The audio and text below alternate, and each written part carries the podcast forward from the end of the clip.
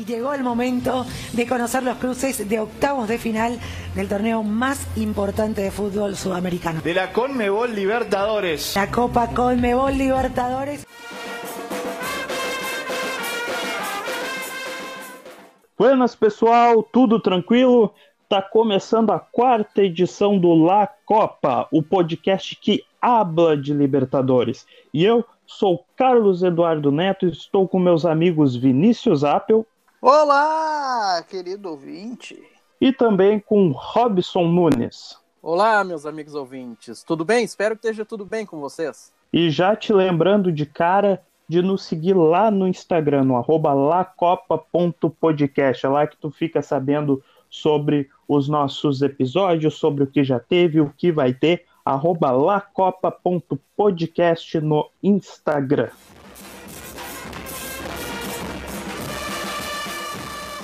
Nesse episódio abordaremos as oitavas de final da Libertadores 2020. Mas queremos falar dos clubes e também de seus retrospectos na competição. E estão nas oitavas Palmeiras, Santos, Flamengo, Nacional do Uruguai, Boca Juniors, River Plate, Grêmio e Jorge Wilstermann, da Bolívia. Além destes, Racing da Argentina, Libertar e Guarani do Paraguai, Independiente Del Valle, LDU, Atlético Paranaense, Internacional e Delfim da Venezuela. E tu que já nos ouve deve estar acostumado com o formato do nosso programa, né? Aquela coisa, a gente faz sempre dois blocos, uma entrevista, um pouco a gente conversando, mas hoje, com essa edição especial sobre a Libertadores de 2020, a gente terá uma pequena mudança. E desde o início teremos o nosso convidado, o jornalista da Rádio Bandeirantes, aqui de Porto Alegre, Alex Bagé.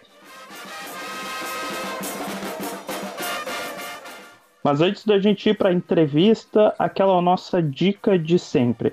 Lá no Instagram, tu procura arroba Ulisses Santos Jornalista, nosso amigo que está fazendo um trabalho bem bacana por lá toda semana, duas lives com convidados diferentes, num bate-papo sobre cultura, muito bacana. Então segue lá, arroba Ulisses Santos Jornalista no Instagram e fica ligado nas lives dele.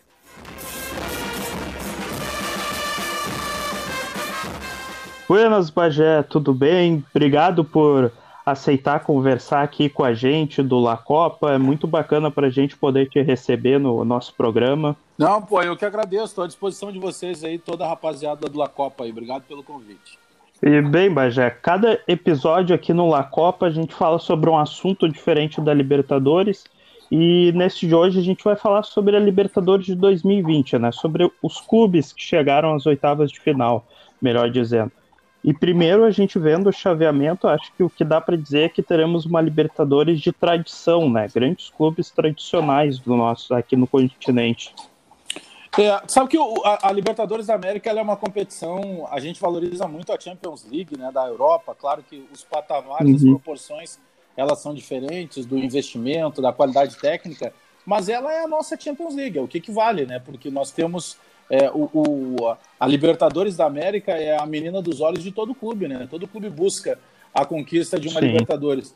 E eu só estou dizendo isso porque eu considero que, mesmo quando nós não temos daqui a pouco é, uma quantidade tão grande de camisas tradicionais, ela também tem o seu peso. Se a gente pegar 2014, uhum.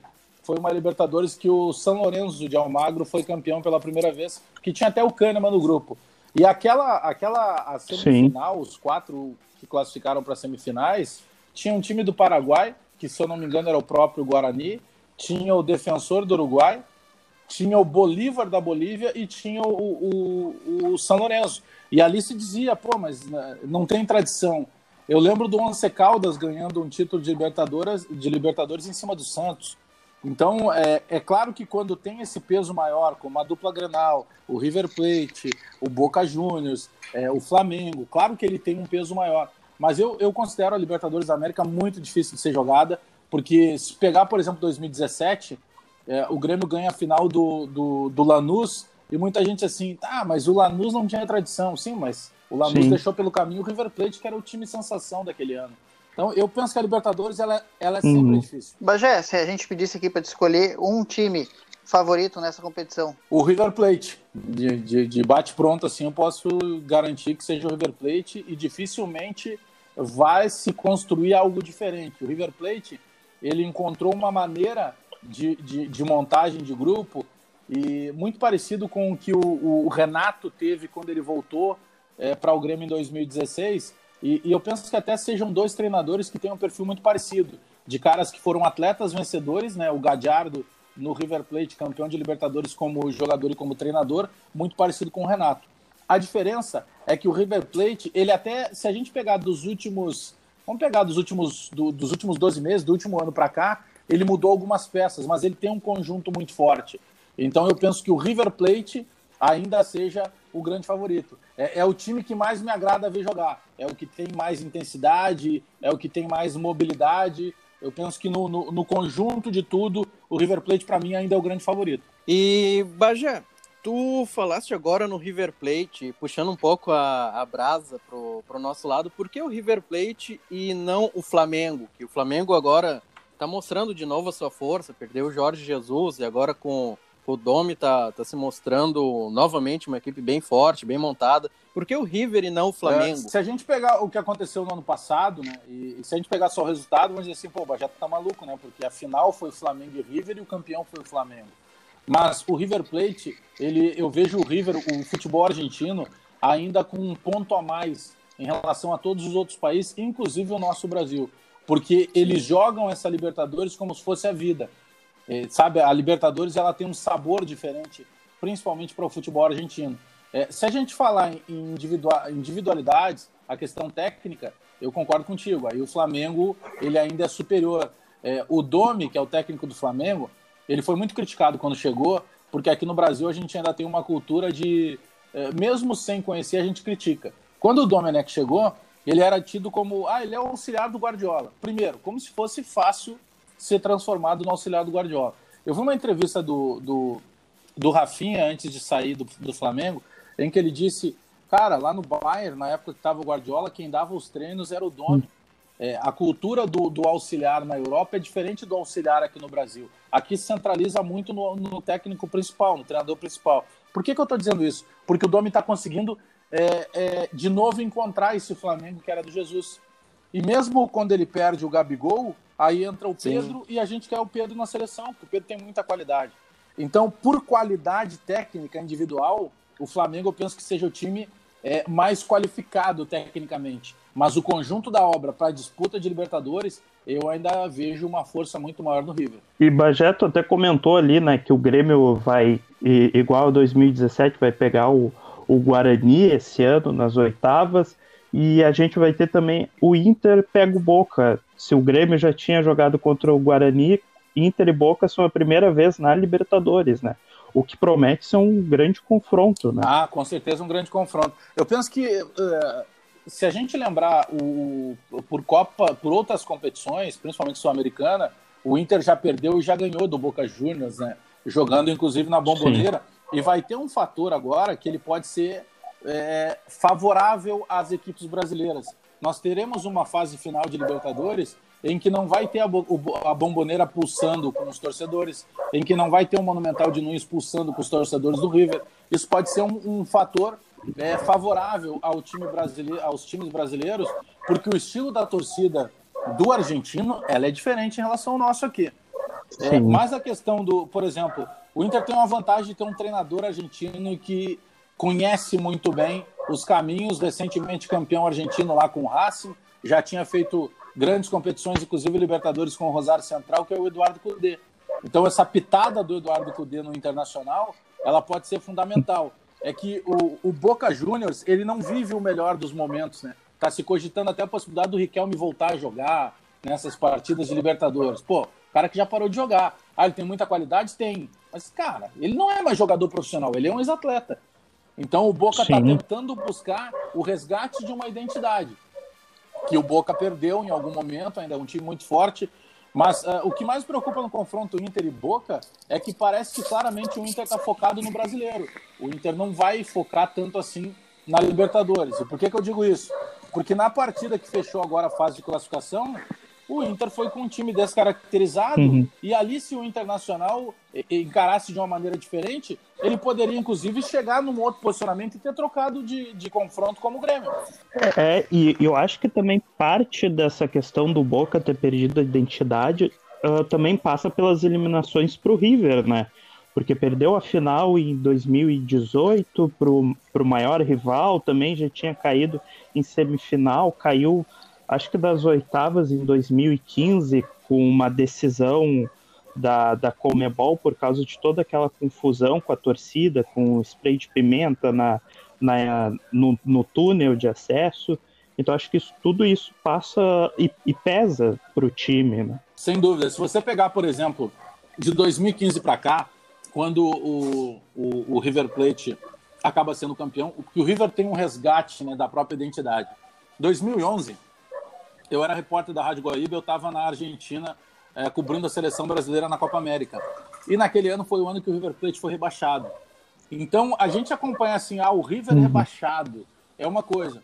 Você está na Argentina, no jogo, vendo o que, que era a comoção dos torcedores, o que, que era é, parte da cidade de Buenos Aires no outro dia, é, sabe, é, é, era muito mais impactante Sim. do que, por exemplo, foi aqui os rebaixamentos de Grêmio, de Internacional. É uma coisa maluca, assim, o quanto o argentino é apaixonado por futebol. E ali o River Plate, ele teve todo um trabalho de resgate da história. E eu penso que o Boca, ele está passando por isso sem ter sofrido um impacto tão grande. Ah, eu não estou dizendo aqui que foi bom, foi bom para o River uhum. ser rebaixado. Não, não é isso. Só que o rebaixamento, ele alertou os caras de um ponto. Olha, estamos rebaixados e corremos risco daqui a pouco de não voltar no primeiro ano. Então o River Plate se reestruturou completamente em termos de técnico, conceito de futebol, foi buscar a idolatria, principalmente no, primeiramente no Almeida, que foi volante, e depois do Gajardo, trouxe o Trezeguet para jogar com a camisa do River. Então o River buscou é, se agarrar em algo que ele pudesse retomar o caminho na história. Eu penso que o Boca está num, tá num caminho um pouco. repatriou o Tevez, mas não foi o mesmo efeito. É, eu, eu, concordo com vocês. Eu penso que o Boca está precisando encontrar o caminho que o River Sim. encontrou. Bom, se o Alex Bagé classificou aqui então o River Plate como um dos favoritos, se não o favorito a essa Libertadores, então a gente pode falar um pouco mais do confronto agora. O River Plate vai enfrentar o Atlético Paranaense nas oitavas, né? O Furacão ele avançou os mata-matas como segundo colocado no grupo C, com 10 pontos. E o River foi, que foi finalista na edição passada, como a gente havia dito, ele realizou a melhor campanha do grupo D com 13 pontos. É, recentemente, esses dois clubes, inclusive, se enfrentaram na Recopa. O Atlético Paranaense, campeão da Sul-Americana em 2018, e o River, campeão da Libertadores em 2018. Bajé, fala pra gente um pouco desse Atlético Paranaense que vem em decadência depois da saída do Thiago Nunes. É, aí que tá. É que esse Atlético Paranaense ele perdeu várias peças, né? Ele perde o Thiago Nunes, mas se a gente pegar o time que foi campeão da Sul-Americana 2008 e campeão da, da Copa do Brasil 2009, perde o Léo Duarte, zagueiro que foi pro Flamengo, perde o Bruno Guimarães, né, que foi jogar na Europa, perde o Rony, que foi para o Palmeiras. Então, rapidinho, aqui a gente está falando de um zagueiro, de um volante barra meia e de um atacante de velocidade. É, o, por exemplo, é, o Marco Ruben parou de jogar ou foi tirar um ano sabático na Argentina. Então, estou falando de quatro jogadores e um treinador. E nós estamos falando de uma espinha dorsal que é importante em qualquer time de futebol. Então, se a gente pegar só, ah, não, mas o Atlético não, não, o Atlético desse ano é diferente do Atlético de 2008 de 2000, de, de, de, de perdão, de 18 e 19. É um, é um Atlético completamente remodelado e que perdeu muita qualidade. O, o Atlético Paranaense perdeu há alguns dias aí um jogo de Campeonato Brasileiro para o time reserva do Grêmio. Então hoje, se eu tivesse que fazer uma aposta em um uhum. site especializado, mas olha, eu apostaria todo o dinheiro que, que eu não tenho no River Plate. Que entre River e Atlético, só uma zebra sabe? É, é uma diferença muito grande nesse momento é, de, de patamar técnico de um River que perdeu alguns jogadores, mas não perdeu tanta qualidade em comparação ao, ao Atlético. Isso tudo por mais que o Atlético hoje já, já tenha subido de claro. patamar, né? Principalmente a, por causa da conquista da Sul-Americana em 2018 e agora já eu acho que já é o segundo ou terceiro ano consecutivo deles na Libertadores. Então já é um time que, que subiu de nível, mas tem o azar, talvez, de cruzar logo com o River no momento muito ruim. É, o, eu, eu sou daqueles que não considero mais o Atlético Paranaense time pequeno. Para mim, o Atlético é time de ponta. O, o Atlético é, até tinha não. vencido um campeonato brasileiro lá em 2001 naquele time ainda que tinha Oséias e tal, que tinha Kleber Pereira, mas o Atlético sempre foi meio que assim, e eu penso que muito mais pela antipatia do, do presidente, de, que sempre foi o presidente, né, o Mário Celso Petralha, que é um Sim. gaúcho nascido aqui em Cachoeira do Sul, mas que foi um cara que para o Atlético ele é muito bom, que ele cuida muito bem as coisas do clube, mas que para os outros clubes ele, ele passa uma ideia de, de antipatia. Ele não faz questão nenhuma de ter contato com a imprensa, sabe? Ele é um cara que passa uma certa, uma certa ideia de soberba. Só que para o clube ele é muito positivo. O Atlético Paranaense, se um dia vocês tiverem é, condição de, de visitar Curitiba, não percam a oportunidade de, de, buscar informações, ao menos, do CT do Caju, que é o centro de treinamento do Atlético Paranaense. É uma coisa de outro mundo. Uhum. Se um dia vocês forem para a Europa visitar o CT do Real Madrid, do Barcelona, do Bayern, do Borussia, dificilmente vocês vão dizer assim, bah, é, é, é dez vezes melhor que o do Atlético. Não é, cara. Ele pode ser melhor, mas ele não vai ser dez vezes, não é tão disparelho. É, é uma excelência Sim. de acomodações, é, tanto que a seleção brasileira já ficou hospedado várias vezes no CT do Caju. É, o Atlético tem um projeto, se eu não me engano, o Atlético faz 100 anos agora no ano que vem, 2021. Eles têm um projeto de até 2021 eles disputarem o Mundial de Clubes. E eu não duvido mais do Atlético. Só que para isso vai ter Sim. que ganhar necessariamente uma Libertadores da América. Eu não duvido do Atlético mais enquanto clube. Para mim, um clube que ganha brasileiro, que ganha Sul-Americana, que ganha a Copa do Brasil e que faz as campanhas que vem fazendo, revelando jogadores, para mim ele já pertence aos grandes do Brasil. Só que esse ano, tecnicamente, ele está muito inferiorizado. Esse exemplo desse jogo que perde para o Grêmio, o Grêmio com time titular, com time titular, eu já imaginava dificuldade. Não, o Grêmio ganhou com time reserva jogando. Então, uhum. em termos de qualidade, perdeu muito. Bagé, tu, tu falaste agora há pouco no, no River Plate, até me veio o gancho agora da, da LDU, que foi a, a. Tava no mesmo grupo do River Plate, foi a segunda classificada. A LDU vai pegar o Santos, que está em busca do, do Tetra da, da Libertadores, vai ser a terceira edição que os dois se, se enfrentam, cada um ganhou duas das quatro partidas. E me diz um negócio, o que, que tu espera de Santos e LDU, hein? Eu, eu tô meio na dúvida aqui, não, não sei quem é que, quem é que leva pois é, essa, Sabe essa que batalha. talvez seja um dos confrontos, vou usar um termo assim, mais mornos da competição, porque o Santos é um time muito dependente, principalmente hoje do Marinho. Né? Tem o Soteldo, mas o Marinho ele é o cara que decide.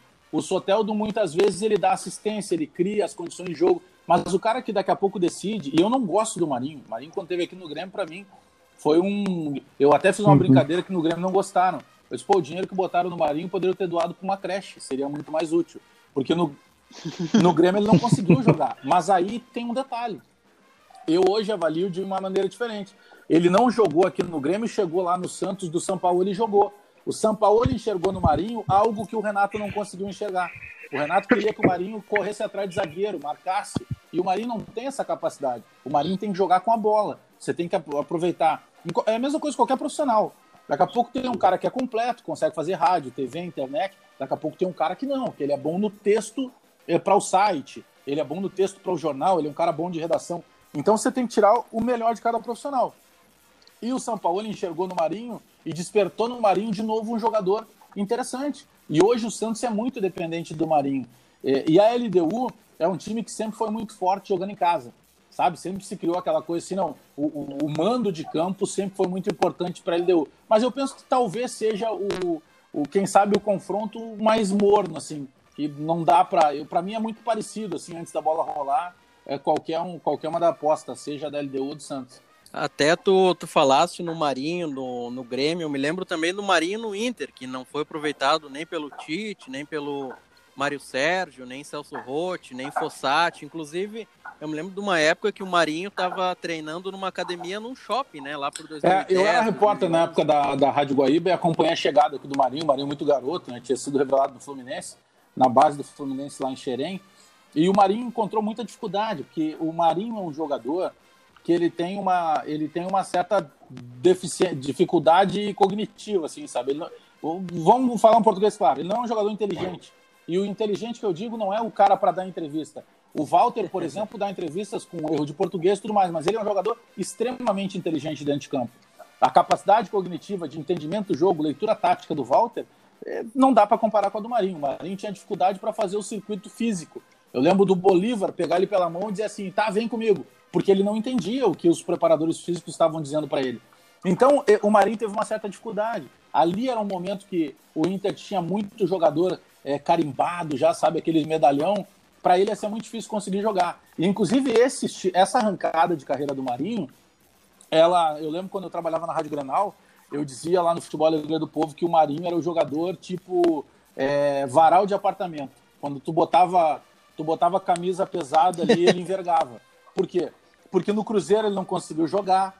O Marinho, até agora, quando ele chega no Grêmio, e não jogou no Grêmio, e só consegue jogar no Santos, ele tinha jogado bem em dois clubes. No Ceará, a famosa entrevista aquela que ele sabia não lá, que ele, que ele é comunicado pelo repórter que tinha tomado o cartão, e no Vitória, que ele foi responsável direto por evitar um rebaixamento do Vitória. Mas ele não tinha ido bem com camisa pesada. Né? E quando ele veio no Grêmio, ele comprovou isso. Mas no Santos, ele está jogando muita vontade, cara. E para mim, ele é um dos grandes destaques desse campeonato brasileiro. Então, se falamos de confronto morno entre Santos e LDU, um outro confronto que, ao meu ver, promete ser morno é Libertar e Jorge Wilstermann. Não pela qualidade dos times, porque o Libertar é um time de muita tradição, Uh, mas imagino que pelo adversário, Jorge Wilson, que não deve oferecer tanta resistência. O que, que tu vê nesse confronto, Bagé? Mas aí tem um outro ponto que a gente não tem é, tão disparelho, por exemplo, em LDU e Santos. O Jorge Wilstermann, o jogador principal do Wilstermann é a altitude. E isso pode prejudicar muito a partida em que ele atuar, por exemplo, na Bolívia. E esse é um fator que, que pode pesar. Então, vai encontrar, vai enfrentar o Jorge Wilstermann. Se o primeiro jogo for lá em cima do morro, a, a gente até brinca que para chegar, no, chegar na cidade onde vai ser disputado o jogo, o, avião, na hora de pousar, ele sobe ao invés de descer. É muito alto. Então você pega, por exemplo, uma dificuldade muito grande para o jogador que não está adaptado. E não tem muito o que fazer, entendeu? Dificilmente é, tem alguns que sentem um pouco mais os efeitos da altitude e outros menos. Mas todo mundo que não está acostumado sente. O cara que não está eu até penso que teria que ter uma lei na FIFA para proibir isso, porque tem clube que só consegue chegar na Libertadores e até fazer frente para uma fase de, de, eliminatória, justamente em função de algo que é, é, é, é totalmente contrário ao desporto, né? Você vai para uma condição que um atleta não tem condição, porque ele não está adaptado às questões climáticas e fisiológicas. Mas eu penso que o único porém dessa, dessa disputa seja a altitude que joga favorável ao Wilstermann. Para mim é o único porém dessa disputa aí. O Wilstermann que se classificou como líder do grupo C com 10 pontos e o Libertar foi o segundo colocado do grupo H, avançando com 7 pontos. Esse vai ser o primeiro duelo entre os dois times no, em torneios da Comebol, organizados pela Comebol, né? O vencedor vai enfrentar quem passar de Delfim e Palmeiras. É, mas, por exemplo, o Libertar, eu lembro do Libertar fazer. Quando o Libertar aparece para o cenário aqui, principalmente dos, do, dos clubes brasileiros, foi naquela Libertadores de 2006, a primeira conquista de Libertadores do Inter, quando o Libertar enfrenta o Internacional numa das fases e deu um trabalho muito grande para o Internacional. É, e depois do Libertar, vem, por exemplo, o Guinha Azul jogar, que jogava lá.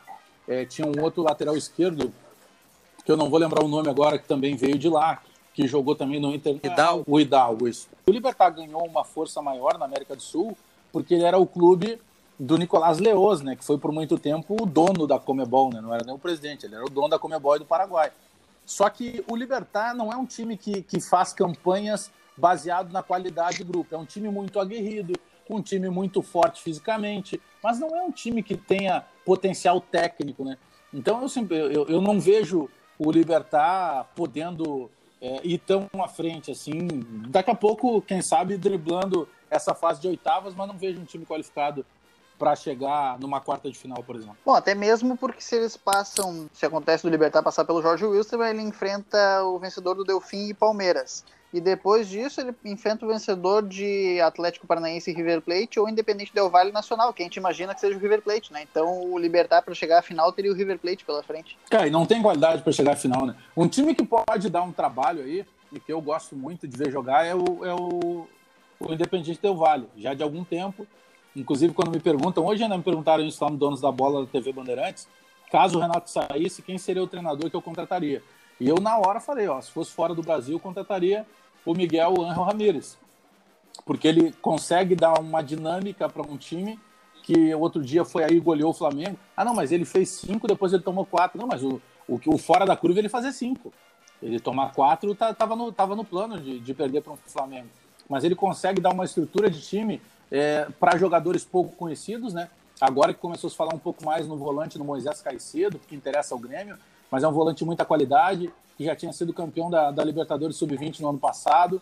que é jogador de, de seleção equatoriana, e o grande trabalho que faz o Miguel Ángel Ramírez, que é um técnico espanhol, né, que é um cara que já tinha rodado por clubes do futebol da Europa e que traz uma ideia de jogo que me agrada muito, que é o futebol é, constante, o futebol baseado na intensidade, na marcação alta, mas um futebol bem jogado. Diferente, por exemplo, da ideia do São Paulo, que tem o Fernando Diniz. O Fernando Diniz ele quer dizer para o zagueiro dele que o zagueiro dele não pode. Ele prefere que o zagueiro tome um gol do que o zagueiro dê um bico na bola. E para mim isso não serve, entendeu? Ele expõe muito. A, a, ele joga sempre no fio da navalha. Se o zagueiro errar, ele vai tomar o gol. E o estilo do Independente Del Vale é diferente. É o futebol responsável. Você tem intensidade, é, pega aquela Holanda lá de, dos anos 70, né, de 74, 78, que encantou o mundo. Por quê? Porque todo mundo marcava. Ah, o Cruyff era o melhor jogador. Não tem problema, Cruyff. Pode correr, vai dar carrinho, vai correr atrás dos caras. Então esse é um time que pode incomodar um pouco o Independente Del Vale pela forma de jogar. É, o Del Valle é, uma da, é um time que está crescendo bastante, né? Como tu falou, uh, também é um, é um time, acho que muita gente coloca, digamos, esperança, assim, de, de o que, que vai sair dali. Mas um outro time que me chama a atenção é o Palmeiras, que tem um bom time, já foi semifinalista nos últimos anos, só que não consegue engrenar por causa do, de um problema de, de técnicos, né? Mas eu acho que quando em si conseguir engrenar, é um grande favorito, não? Tem, tem um grupo muito qualificado de jogadores. Eu até penso que se a gente pegar grupo de jogador, depois do Flamengo, para mim, o mais qualificado é do Palmeiras. É que tem alguns jogadores ali que estão com futebol guardado no bolso, né? O, tu pega o Lucas Lima, tu pega o Gustavo Scarpa, a gente está falando de dois meias de altíssima qualidade e que o Lucas Lima joga bem um jogo, daqui a pouco ele some. O Gustavo Scarpa a gente já nem sabe. O último Gustavo Scarpa que eu vi jogar bem jogava no Fluminense. Mas tem qualidade, tem o Luiz Adriano, que é um jogador que passou pelo futebol europeu há muito tempo. Você pega o William Bigode, que é um cara muito decisivo, né? Que todo, dificilmente ele, ele, ele chuta a bola longe do gol. É, tem um sistema defensivo com o Gustavo Gomes, para mim, que é um dos mais fortes. O Felipe Melo recebeu oportunidade, não está tão bem agora, mas é um cara que no início fez uma boa dupla com o Gustavo Gomes. Né? Tem os meninos que apareceram muito bem, o Patrick de Paula, o Gabriel Menino, o Wesley, uh, o Gabriel Veron. Então, pô, a gente está falando de um time oxigenado. Tanto que o, o, o Luxemburgo, quando estava ainda no Palmeiras, eh, deixava no banco o, o Rony, que tinha sido contratado a peso de ouro. Ele começou a dar oportunidade para os garotos. Para mim, isso foi a melhor parte do trabalho do Luxemburgo. Mas o Palmeiras está muito pressionado, né? O Palmeiras está trocando de treinador, estão investindo agora num outro português que está chegando, mas está muito pressionado. O Palmeiras ele não vai ter o direito de errar. E essa pressão ela pode ser prejudicial ao próprio Palmeiras. Mas o adversário é fraco, né? É, isso que eu ia é. comentar. Eu imagino que o Delfim não vai apresentar grandes dificuldades para o Palmeiras. Concordo contigo. E esse pode ser fundamental, favorável, um ponto ao Palmeiras, né? Por, por toda essa pressão que tem. Mas, poxa, imagina se tivesse que pegar um Grêmio, um Inter, um Flamengo, um Boca, um River Plate, a situação seria muito mais complicada. Eu penso que o fator adversário, só que daí tem outro detalhe, que acontece muito na Copa do Brasil. Não pode ser surpreendido, né? Porque se cai numa Libertadores para o Delfim, poxa, aí a fogueira que já está grande aumenta, né? É, o, o Palmeiras é o grande favorito mesmo desse confronto, não tem muito o que fazer, até, até pelo, pelos elencos, né? O, de, o Delfim está aparecendo nos últimos anos na Libertadores, mas mesmo assim acho que hoje ainda não tem força de almejar algo maior. Uma semifinal, por exemplo, acho que já é muito para o Delfim imaginar. Ah, sim. É, o Delfim chega na, na, terceira participação dele em Libertadores. Delfim, se passar pelo Palmeiras, já pode fazer as malas e perder o outro jogo de, de, de WO, cara. Porque ninguém imagina o Delfim. Imagina se, se a gente comparar a estrutura que tem hoje, até financeira, de patrocinador, estrutura de estádio, eh, do, do Palmeiras em relação ao Delfim, né? Investimento, o, o Palmeiras cair da Libertadores, independentemente do adversário, sempre vai ser é, encarado como início de crise. O Delfim já fez demais em conseguir a vaga dele através do grupo e chegar numa fase de oitavas. Então, sem dúvida nenhuma, se o Delfim derrubar o Palmeiras, ele entra para a história como o grande marco aí de campanha. Sim, e nesse confronto nós temos é, praticamente dois opostos, porque o Palmeiras teve a melhor campanha da fase de grupos, enquanto o Delfim teve a segunda pior campanha. É, também tem isso, né? É para a gente ver o quanto o, o, o Delfim chega aos trancos e barrancos, né? O Delfim chega meio que como convidado indesejado. Ele não sabe mais ou menos o que ele está fazendo ali, então já está no lucro. Mas sabe que isso, por vezes, se torna perigoso, né? Copa do Brasil é um campeonato que é, é uma competição que acontece muito isso. Você vai jogar contra o menor, o menor não tem compromisso nenhum. E às vezes o fato de não ter compromisso nenhum acaba dando certo. Então, porque a pressão sempre vai para o maior. A pressão é do Palmeiras. O Palmeiras é, é, a luta com o bêbado, né? Você não pode apanhar, tem que bater. E é o que o Palmeiras vai ter que fazer. Sim. E Bagé, agora a gente vai ter um confronto que é, que é sempre perigoso, que é Inter e Boca Juniors.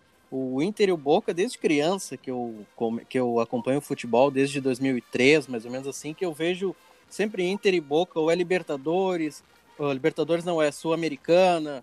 O que, que a gente pode esperar do confronto numa Libertadores, que é o, como tu falaste anteriormente, é a menina dos olhos da, daqui da América do Sul, é, né? É que, na verdade, a Libertadores, ela coloca o clube num outro padrão, ela coloca, coloca qualquer clube num outro patamar, né? Então, é, todo mundo quer dizer que é campeão da Libertadores, né? Você começa, depois que você ganha o primeiro, você começa a fazer estatística, né? Fala, ah, o Grêmio ganhou a primeira, aí o Internacional ganhou.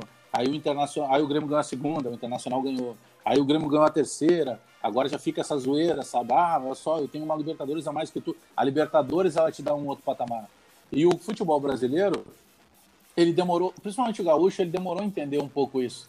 Porque se a gente pegar e conversar com ex-jogadores da, da, dupla Grenal, eles valorizavam mais o Campeonato Gaúcho do que propriamente a Libertadores. E é por isso que os argentinos têm tantas Libertadores a mais do que os brasileiros. Porque eles começaram ali e só eles ganhavam praticamente. Com exceção lá do, do Santos do Pelé. Se você pegar depois o primeiro título de importância depois do Santos do Pelé, é o do Flamengo, mas aí a gente já está falando de 1981, né? já nos anos 80. O, o, o, Santos ganha nos anos 60 e nos anos 70 a gente não tem nenhum título brasileiro. Né, cara? A gente vai ter 76 com, com, com o Cruzeiro e só. Então é, é uma situação completamente diferente da maneira que os argentinos sempre olharam é, de uma maneira diferente essa competição. Só que depois disso o brasileiro entendeu que ele era até um caminho que ele muda o nome do teu clube, né? Porque o teu clube passa a ser reconhecidamente um clube de importância mundial, que vai disputar um mundial de clubes. Então essa proporção da Libertadores, ela abriu os olhos de todo mundo. Tanto que em 2000, quando o Corinthians ganha aquele mundial que não tinha nem o, por exemplo, 2000 você não tinha é, é, não tinha obrigação de ganhar. O Corinthians era campeão do mundo e não era campeão da Libertadores. Vai conseguir mudar isso só em 2012 e buscou isso para poder qualificar inclusive o histórico do clube. Então a Libertadores tem um peso diferente, sem dúvida nenhuma. É, é a prioridade de todo mundo e ela muda realmente o patamar de um clube. É, inclusive, Bajeto, falaste ali da, da discrepância de, de, títulos ali, esse, esse confronto vai ser o, o que tem mais títulos, que o Inter é bicampeão e o, e o Grêmio é hexa. E ah, o Grêmio, o Boca é hexa É que o Boca Juniors e River Plate são os mais temidos, né? Se a gente começar uma Libertadores e perguntar assim, cá, quer fugir de algum grande? Ah, eu quero. Quem tu fugiria? Ah, eu não quero pegar agora o Boca ou o River. É sempre complicado jogar com eles, entendeu? Porque eles são especialistas nessas competições. É, o jogador brasileiro, ele é mais técnico que o argentino. O argentino é mais aguerrido, mais viril que o brasileiro. E o argentino, tem um poeta que escreveu uma frase que todo brasileiro odeia amar o argentino e o argentino ama odiar o brasileiro. São as mesmas coisas, né? só com palavras diferentes. Então, o argentino ele tem essa bronca do brasileiro. O argentino ele, ele sabe que, o que ele pode provocar, ele sabe o que ele pode causar. Né? Hoje, até com o VAR, é, várias e várias vezes a gente vai ter mais expulsões acontecendo. Por quê? Porque o jogador argentino ele está acostumado a, por vezes, ele ser até um pouco mais desleal né? na hora de, de fazer uma falta, de até para machucar e também para irritar o jogador brasileiro. Existe essa bronca dos dois países. Né? É, e fora a questão na Argentina mesmo, né? A catimba dos argentinos, a pressão, a pressão lá na, na bomboneira, tudo isso pode influenciar é, aí a gente vai hoje com essa realidade da pandemia, que a gente não tem público no estádio, como eu dizia há pouco tempo. É, o fato de você jogar com uma bomboneira cheia Sim. e uma bomboneira vazia, cara, é completamente diferente. Eu tive na bomboneira em 2007 na final contra o Grêmio, é, na época repórter da Rádio Guaíba, e, pô, a gente entrou na bomboneira um dia antes do jogo, uma coisa é a bomboneira vazia. O dia que. Claro, já tinha os trapos ali, as bandeiras que estavam sendo colocadas, mas estava vazia. Quando a gente entrou no dia do jogo, é uma coisa insuportável, cara. Tu, tu tem, que tá, ter muito tem, tem que ter muita concentração, porque é difícil tu não controlar o teu lado torcedor. Tu entra na bomboneira com casa cheia, que nem a final de 2007, aquele super time do Boca, com Palermo, com Palácios, com Riquelme. É, cara, tu não quer trabalhar, tu quer ver o jogo, porque é algo histórico. E é muito forte o barulho que é feito, a pressão é muito grande, você, o estádio treme todo. Então você olha para os camarotes lá, tem o famoso camarote lá do Maradona, que ele está quase caindo, pendurado. Então tem uma situação muito forte de presença de torcedor. E olhar hoje um jogo, um adversário, se ele pudesse escolher jogar é, com a bomboneira sem torcida, ele ia escolher sempre, porque é muito difícil você encarar o Boca numa fase quente, eliminatória de Libertadores e tendo a presença do público. Bagé, tu falou um pouco sobre essa tradição, um clima mais aguerrido, enfim.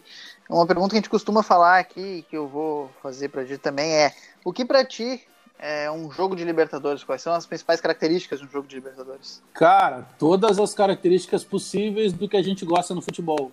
É, você precisa estar tá atento a qualquer detalhe. Eu lembro que em 2007 o Grêmio tomou um gol. Até hoje eu falo com o Tec e com o William, que era a dupla titular de zaga do, do Grêmio naquele jogo. E eles, cara, o gol foi impedido. E aí, seguinte, o Grêmio toma um gol no melhor momento que o Grêmio tinha no jogo. E aí tu toma um gol, o, teu, o placar já está desfavorável, ainda por cima foi um gol irregular. Então aquilo te tira do jogo. E isso é o detalhe que é muito difícil preparar o jogador, mas que o jogador que tem essa, é, essa, essa, essa facilidade de dominar as ações, e o Riquelme era um jogador naquela época. Um cara fantástico, né, que eh, tinha, não tinha ido bem no Barcelona, mas aí foi super bem no Real lá em 2006, é, deu, e só perderam para o Barcelona para poder chegar na final da Champions League, quando o Barcelona ganhou do Arsenal. E aí ele vem para a América do Sul e ele toma conta do Boca, cara. O Boca meteu uma sacola de gols no agregado no Grêmio e ele era um cara altamente controlado. Eu lembro que em determinado momento o Mano Menezes, a bola vai ali na, na casa mata do Grêmio e o Mano pega, joga a bola para ele e diz assim: para de encher o saco e vai jogar a tua bolinha. Pô, o Kelme acabou com os dois jogos, né, cara? A gente brincava com o mano, pô, professor, não podia ter dito isso pro cara, não sei. E, então, é, o, o, a concentração, sabe? Tomou o gol, cara, esquece o que aconteceu. E os jogadores do Grêmio não conseguiram. Eles estavam magoados porque eles tomaram um gol no melhor momento que o Grêmio estava em campo e porque o gol foi irregular. E aí o emocional te derruba, cara. É, tem caras que. Outro dia eu estava vendo uma entrevista do Anderson Silva, ele dizendo que o fundamental para a carreira dele foi ele entender com o mestre dele a controlar a raiva. Aí tu pensa assim, pô, mas o cara é lutador de MMA, como é que tu não tem raiva do teu adversário? E cara, eu não posso ter raiva do meu adversário. Eu tenho que imaginar uma maneira, uma estratégia de derrubar ele. Porque se eu tiver raiva, não vai fazer mal para ele, vai fazer mal para mim.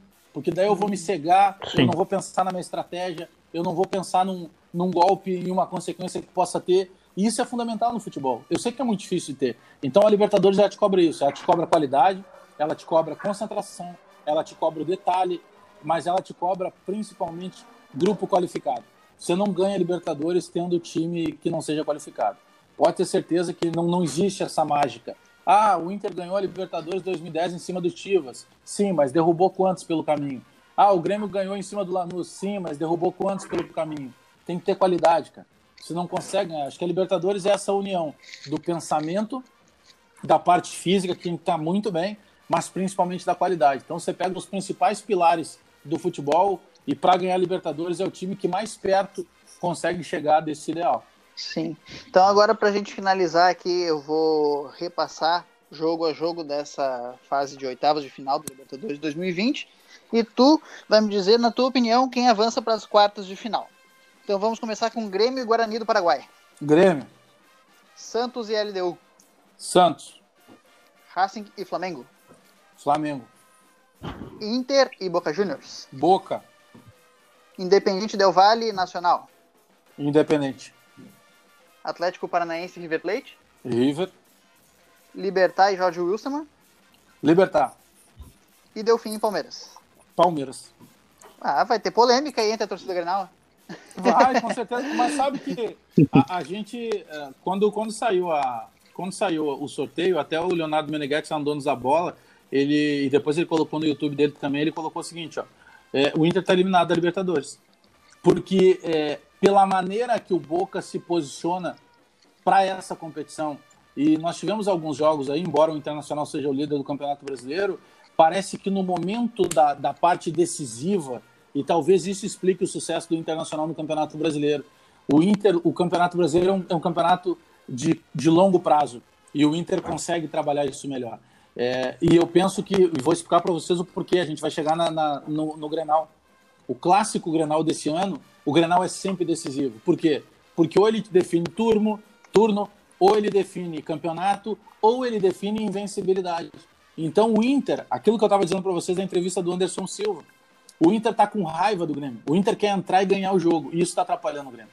Ou atrapalhando o Internacional. Não é que ele vai, ele precisa entrar querendo ganhar, mas ele tem que ter uma estratégia. Como que eu vou chegar a ganhar? E nisso, o Grêmio do uhum. outro lado está muito confortável. Então, os momentos decisivos do Internacional, pelo que eu tenho acompanhado, o Internacional sempre pecou.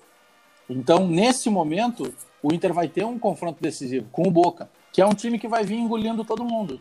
O Inter tem qualidade para ganhar do Boca? Não tenho dúvida, claro que tem qualidade. O Inter tem um técnico argentino que sabe como jogar contra o Boca Juniors. Mas eu penso que esse aspecto emocional do grupo do Internacional possa tirar o Inter da Libertadores. Bom, tá aí.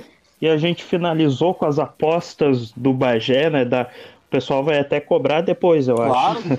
E bem, Bagé, a gente quer te agradecer novamente de, de poder ter vindo aqui falar com a gente, conversar aqui no La Copa. E como eu disse antes, é muito legal para a gente te receber.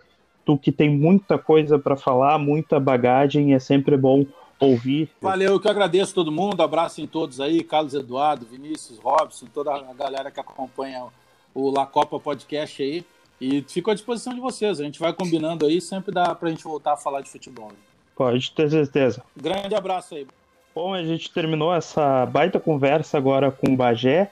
E eu queria te lembrar de nos seguir lá no Instagram, lacopa.podcast no Instagram, é o nosso endereço e é onde tu consegue saber quem a gente vai entrevistar, quem a gente já entrevistou, é lá que tu consegue os nossos links para nos escutar no Anchor, para nos escutar no Spotify, onde tu achar melhor. Então, arroba lacopa.podcast no Instagram. Eu sou novamente Carlos Eduardo Neto. nos ouça, nos segue aqui no Spotify, se tu estiver nos ouvindo aqui também, nos segue no Instagram e fica ligado para o próximo episódio. Valeu, abraço.